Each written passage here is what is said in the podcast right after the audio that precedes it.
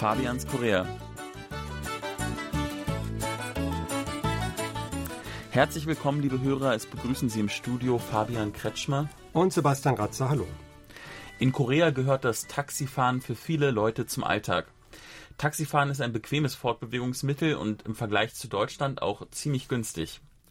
Doch für Neuankömmlinge in Südkorea, die noch keine Grundkenntnisse des Koreanischen hier beherrschen, kann das Taxifahren auch ein paar Tücken haben. In der heutigen Sendung wollen wir ein bisschen Aufklärungsarbeit leisten. Tatsächlich hat es das Taxifahren auch vor kurzem in die Schlagzeilen gebracht. Denn der Grundpreis für die ersten zwei Kilometer Taxifahrt sind seit dem 16. Februar teurer geworden. Früher hat man für eine kurze Fahrt von unter zwei Kilometern noch 3000 Won bezahlt. Mittlerweile sind es 3800 Won. Das sind, sagen wir mal, Pi mal Daumen 3 Euro. Sebastian, das ist immer noch sehr günstig im Vergleich, oder? Ja, denke ich auch. Also eine Grundgebühr von 3 bis 3,50 Euro, äh, das ist schon sehr günstig. Und äh, auch wenn man innerhalb von Seoul fährt, also mehr als umgerechnet 8 bis 10 Euro, kommt da eigentlich nicht zusammen.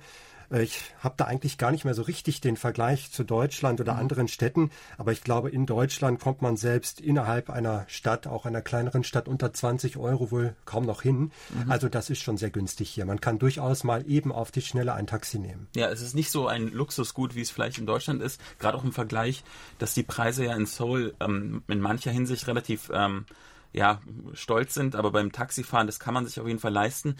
Vielleicht wollen wir erzählen, als wir das erste Mal ein Taxi genommen haben, wie kompliziert es war. Also ein Unterschied auf jeden Fall im Vergleich zu Deutschland ist, in Seoul kann man ein Taxi viel leichter heranwinken von der Straße, weil es gibt einfach extrem viele Taxis auf jeder großen äh, Verkehrsachse und viel befahrenen Straße stellt man sich einfach hin an den Rand und äh, streckt quasi wie beim ähm, Trampen äh, die Hand aus und winkt dann das Taxi heran. Ja, das klingt jetzt so einfach, aber ich glaube, wenn man das so zum ersten Mal macht, hat man auch so ein bisschen Hemmungen oder fühlt sich ein bisschen komisch dabei.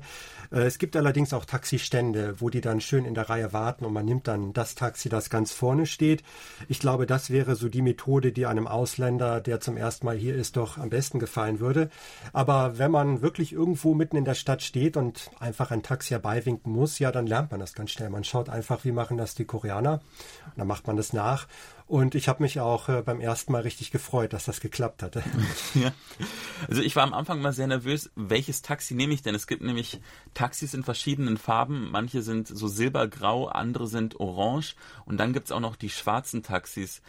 Tatsächlich äh, gibt es eigentlich bloß einen Unterschied ähm, zwischen den schwarzen und nicht schwarzen Taxis, denn die schwarzen sind ein bisschen teurer und die gilt es eigentlich zu vermeiden.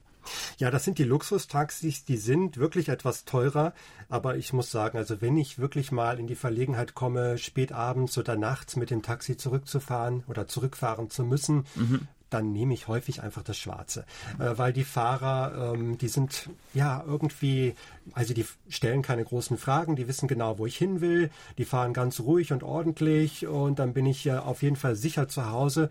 Und äh, für mich die silbernen oder beziehungsweise heute orangenen Taxis, das ist immer doch ein bisschen stressig, muss ich ehrlich sagen. Ja? Ja, also die, die Fahrer wissen meistens nicht genau, wo ich wohne. Man muss das dann erklären. Mhm. Manche zeigen auch manchmal ein bisschen Unzufriedenheit über das Fahrziel. Andere sind natürlich ganz nett und wollen äh, ein bisschen plaudern und sich über Deutschland unterhalten mhm. oder solche Dinge. Aber für mich ist das schwarze Taxi einfach angenehmer. Natürlich kann nicht jeder Taxifahrer auch Englisch sprechen. Das heißt, so ein bisschen Koreanisch ist auf jeden Fall sinnvoll. Sagen wir mal, die ganz großen Sightseeing- oder Hotelorte, die wissen die Taxifahrer natürlich auch ähm, auf Englisch.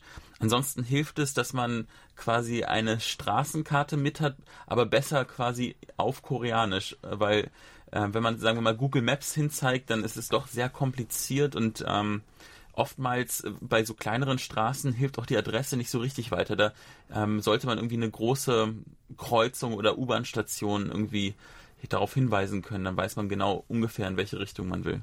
Ja, das sind so die Tricks, die muss man drauf haben. Das habe ich auch immer so gemacht. Ich habe dann ein größeres Ziel in der Umgebung genannt. Oder was ich auch hatte, ich hatte also einmal meine Adresse auf Koreanisch aufgeschrieben bekommen das war immer so mein Rettungsanker. Wenn gar nichts ging, dann habe ich einfach dem Taxifahrer diesen Zettel unter die Nase gehalten und dann kam der damit irgendwie zurecht. Also das war ja. allerdings äh, vor bald 20 Jahren. Also heute ist es einfacher. Die Taxifahrer haben ja auch alle Navigationssysteme. Ja. Und wenn man irgendwie halbwegs versteht, selbstverständlich das Ziel nennen kann, auch wenn man ganz äh, frisch in Korea ist oder nur als Tourist hier ist, dann werden die das herausfinden und im Navigationsgerät auch eingeben können und einen dahin fahren.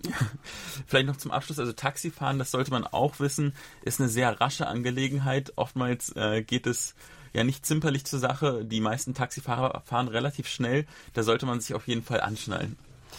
Ja, das ist sowieso Pflicht mittlerweile. Ja. Äh, das war auch so eine Sache. Also früher konnte ich die Anschnallgurte im Taxi gar nicht finden. Die waren irgendwo unter dem Sitz verstaut. Es war gar nicht vorgesehen, dass man die benutzt.